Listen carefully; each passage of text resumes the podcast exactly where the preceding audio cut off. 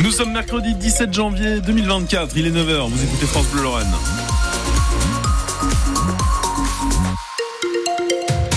Bastien Munch. Bonjour Ilan. Bonjour. Mais c'est à François de faire les infos. C'est à François. Mais oui, mais mais ça, peux- ça par Mais exemple. vous savez, on est toute une équipe, on est à deux euh, mobilisés sur ce grand journal de 9h. Alors je la refais. François Pelleret. répétition. Bonjour Ilan. Bonjour à tous. Bonjour, oui, alors euh, ben, euh, circulation très très très euh, compliquée. Bien sûr, il y a Céline qui nous appelle. Euh, bonjour Céline. Bonjour. Vous êtes où exactement Dites-nous. Alors moi je suis partie de Thionville pour aller vers Metz. Euh, mal m'en a pris. Ouais. J'ai réussi à monter, euh, à monter sur le pont de Borgard à la côte d'Ilange et depuis la descente de la côte d'Ilange, je suis après la côte d'Ilange avant la sortie vers euh, Guélange. Et depuis euh, 40 minutes maintenant, c'est arrêt total. Oh là là, sur la par 31, moteur, hein, il y a- en direction de Metz, hein, dans le sens Thionville-Metz. Ouais, ouais, C'est ouais. ça, il y a des gens qui commencent à sortir de la voiture, à discuter avec les voisins, oui, parce oui, que bah, vraiment, euh, voilà, une demi-heure à l'arrêt. euh, voilà, je suppose qu'il doit y avoir un accident. Quand je regarde sur les réseaux, tout ce que je vois, c'est euh, Metz. Alors accident, je vous le confirme, je vous le confirme, accident en direction de Nancy, donc dans le sens où vous êtes, à hauteur de Thionville, euh, absolument. Donc euh, voilà, patience, courage à vous, Céline. Merci à vous. À bientôt. François, François Pelleret, ben voilà, hein, on était euh, pourtant prévenu, mais euh, c'est le chaos euh, en ce début de journée sur quasiment toutes les routes. Donc patience jusqu'à la mi-journée, le temps que le verglas fonde. Parce que depuis 5 heures ce matin, ça glisse, ça cogne un petit peu partout. On est en vigilance orange au verglas, comme une trentaine de départements, euh, le tiers nord de la France. Alors certes, beaucoup d'automobilistes ont reporté leur déplacement. On a observé par exemple ce matin, à 7 heures, 30% de trafic euh, en moins sur les autoroutes de Lorraine.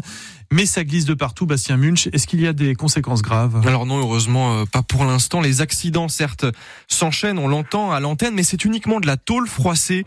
L'A4 euh, est d'ailleurs fermée à hauteur de Fèves dans le sens Paris-Strasbourg après un accident.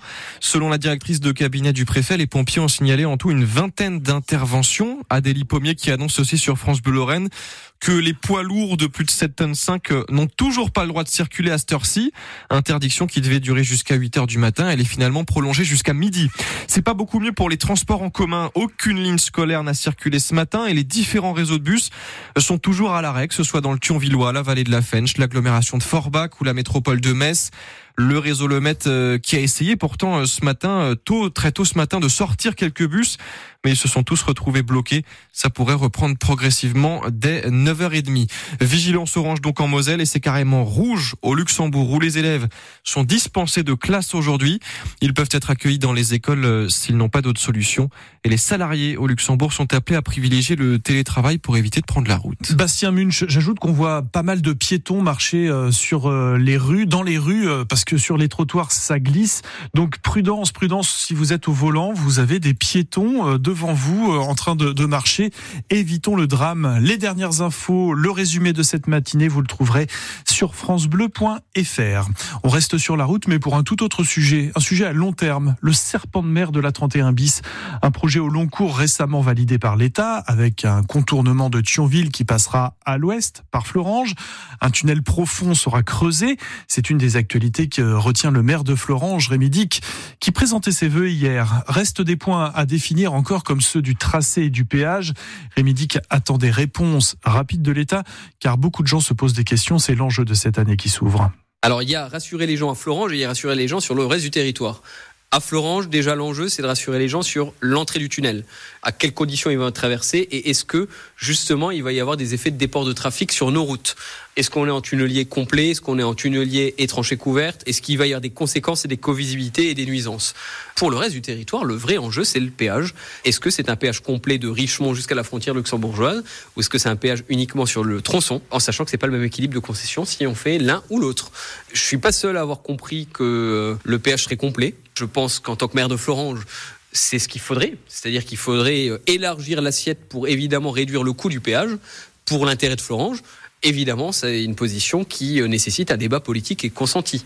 Et aujourd'hui, ce débat, on l'a pas eu avec l'État, dans le détail. C'est avant la signature du traité de concession que euh, on a besoin de savoir. Le maire de Florange, Rémi Dick. Emmanuel Macron s'est montré offensif hier face au Rassemblement national. Sa conférence de presse euh, taille XL à l'Élysée devant près de 300 journalistes ressemblait à un début d'hostilité en vue du scrutin européen du 9 juin.